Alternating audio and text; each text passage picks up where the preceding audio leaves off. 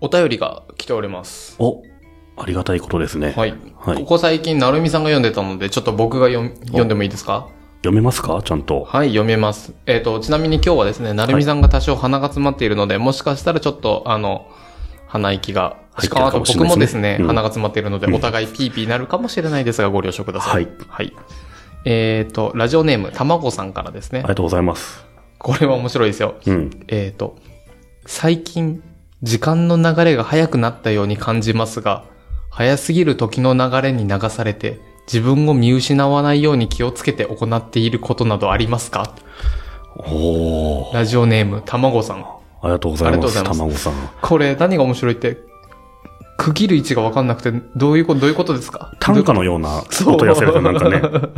五七五七七みたいうなん最近、時間の流れが早くなったように感じますが、はい。早すぎる時の流れに流されて、はい。自分を見失わないように気をつけて行っていることなどありますかでもあれだよね。時の流れはやっぱ早くなってるよ。 本当ですかだってさあはいはい。一瞬で2017年終わったもん、ね。あ、まあ確かに、それはありますね。子供の頃ってさ、1年間時間流れるのに、うんああ、1年だなって気がしたけど、うん今、3ヶ月ぐらいな感じあだあ、ね。それはある。うん。それはある。それなぜかっていうと、ん子供の頃って、あらゆる物事が新鮮だから、時間長く感じるんですよ。うんうん。で、大人になると、すべてが 2, 2回目、3回目の繰り返しだから、全然驚きも何もないから、スーって過ぎちゃって、あっという間になっちゃうらしいんですよね。なので、この時の流れに流されて自分を見失わないようにするためには、常に新鮮な気持ちでいることが必要だと思うんですよ。お、じゃあそういうことを夏目さんはやってるのかっていうお、話ですよ。早すぎる時の流れに流されて自分を見失わないように気をつけていること。うん。見失わないように。うーん。何も。 これは難しい課題ですよね、本当うん。うん。そうですね。時、な、早すぎる時の流れに流されると自分を見失うのかなうん。それってどういうことですか忙しいな、あれもやらなきゃ、これもやらなきゃ。そうですね。あ、やっべ、もう3月じゃん、みたいな。それって自分というか、あの、 うん。あの、曜日忘れてるんですよね、とか。でもさ、なんか、1月ってさ、うん。あ、これ僕の場合ですけど、はいはい割と目標を立てるじゃないですか。うん。今年はこういうことしたいな、つって。はいでも多分全然やんないままさ、はい。 3月になっちゃってさ、はい。うわぁ、自分見失ってるわっていう風にならない。 自分を見失うが僕多分よくあんまり理解できてないんで、多分回答がよくわかんない感じになっちゃうんですけど、うん。じ、い、いるし、ここに。 そんな。まあそうだね。そううんただ、えっ、と、僕なりに解釈して、忙しすぎてうん、大変になるときになんか、うん。じゃあそういう解釈で話しましょうよ。もっとうん楽しめることありますかみたいな。うん。なんだろうな。でも、ああ、忙しい時は、忙しいんでいいんじゃないですか。あ、いいんだ、それはそれで。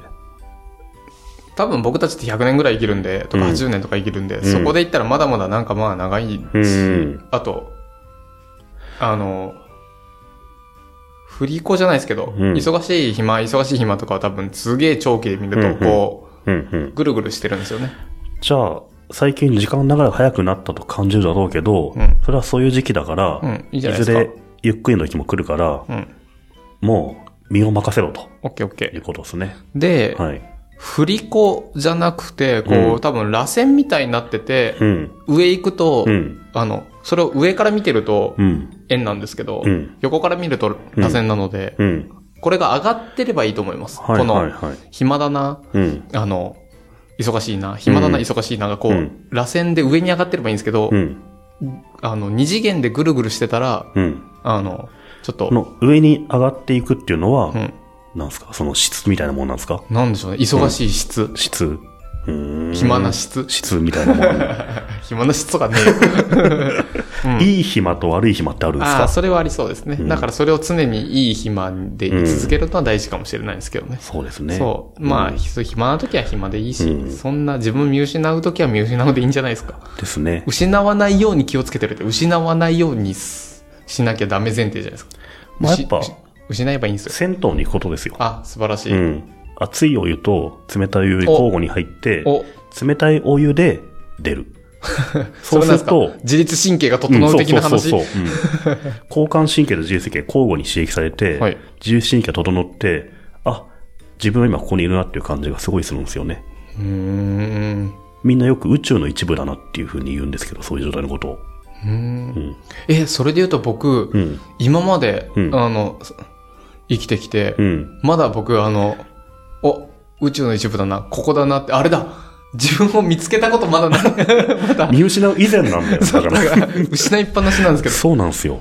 未発見なんですよ、まだ。僕まだ、うん。あれ存在が発見されてないから。発見してないですよ。うん。それは失われないわってことですよ。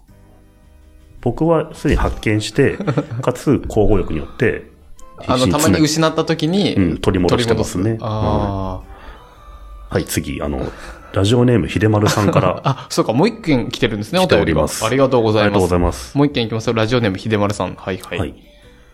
なるみさん、夏目さん、こんばんはこ。んばんは。どんぐり FM を楽しく聞いてるうちに、自分でもポッドキャストやってみたくなりましおた。いいじゃないですか。いいですね。一人でやるよりも二人でやった方が楽しそうだなと思うんですが、お二人のようにベストな相方を探すにはどうしたらよいでしょうか、んこの人とポッドキャストやりたいと思ったきっかけなど、きっかけなどを教えていただけると嬉しいです。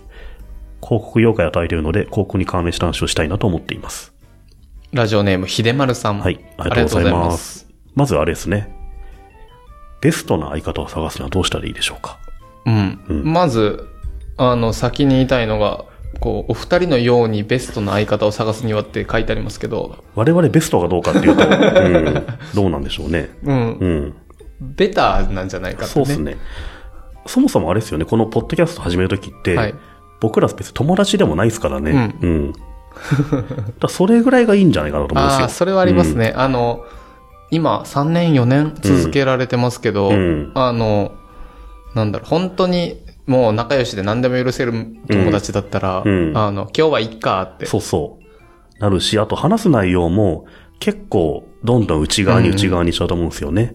なので、僕と夏目さんみたいに、ほぼ、多分い3、4回ぐらいしか会ったことないぐら いの仕事関係のやり取りする人ぐらいの方がいいと思う。うん。のと、あと、今もそうだけど、ポッドキャスト以外で合わないです合もわんないねで。 すね。多分、もしかしたら、聞いてくださる方は、ん僕と娘さん仲良くて、うんポッドキャスト収録以外でも、ん食事行ったり、ん飲み行ったりしてるなと思ってるかもしれないですけど、ないですね。一切はないです よね。うんもったいない感じなんですよね。それなんかお笑い芸人の人が言いますよね。んあの、他で会わないって言って。なんかその気持ちが、ちょっとわかる少しだけわかる。恐れ多くも。恐れ多くも ね。だからこの、音を回しないところで、二、ん人で喋るのが、うん。もったいない感じなんもっですたいよないねで。すね。無言でマック触ってますから。取らなきゃ ってなるからね。なるほどねそうなんですよね。なので、だからこの秀丸さんも、うん。なんか、クライアントさんとかねク。ラウドなんだから、 多分この人広告代理店とかだとしたら、うんうん広告主の人とかとやるといいってことですかね。 いいですねうん。いいですね。広告主と代理店のポおッドキャストって、ちょっと聞いてみたいか妙もしなれ上位ない関係あったりするんですかね。です。確かに。